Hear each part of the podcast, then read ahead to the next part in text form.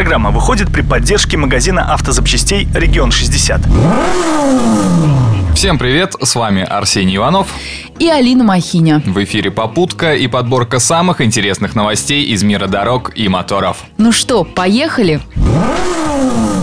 Темное время суток пешеходы становятся явной проблемой для автомобилистов. И не потому, что они не всегда соблюдают правила дорожного движения. Людей попросту не видно. Темная одежда на сером фоне дороги, слабое освещение пешеходных переходов. И в итоге человека видишь всего за несколько метров. Решение проблемы есть, причем совсем недорогое. Светоотражающие фликеры. И пешеходам спокойнее, и водителям удобно. Что интересно, как сообщает ПЛН «Автомир», больше половины опрошенных псковичей считают обязательным носить такие светоотражающие элементы. Но почему-то на дорогах пешеходы с фликерами встречаются крайне редко. Неужели так сложно потратить 30-50 рублей на такой брелок и спокойно переходить дорогу? Давайте дорожить собственной жизнью. Наша безопасность зависит в первую очередь от нас самих. С лета 2017 года права автомобилистов будет защищать так называемый общественный примиритель. Он будет заниматься досудебным разрешением споров между страховщиками и их клиентами.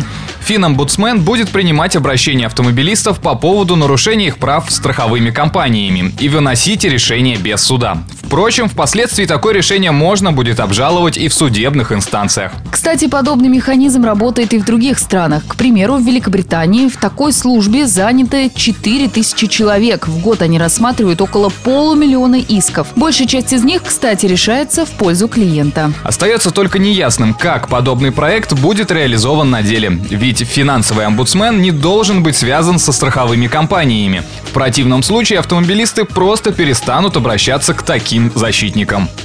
Руководитель Псковского отделения Всероссийского общества автомобилистов Владимир Поляков поделился своим мнением. Мнение эксперта.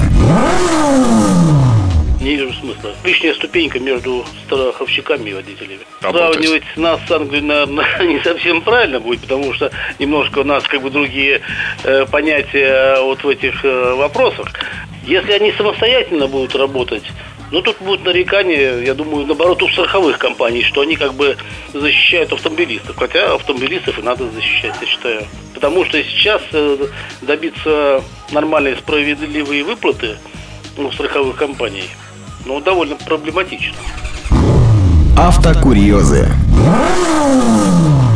День благодарения в Америке – праздник всеобщий, а значит все отправляются за покупками и пробок на дорогах не избежать. На видео попала гигантская пробка в Лос-Анджелесе на 405-м шоссе, которое связывает город ангелов с долиной Сан-Фернандо. Это шоссе всегда считалось неудачным, но в этот раз автомобильный затор растянулся на несколько километров и уходил за горизонт. Сколько пришлось стоять водителям на этом 405-м шоссе, неизвестно, но, боюсь, потеряли они не один час в ожидании. На этом у нас все. Рулите на здоровье. Удачи в пути.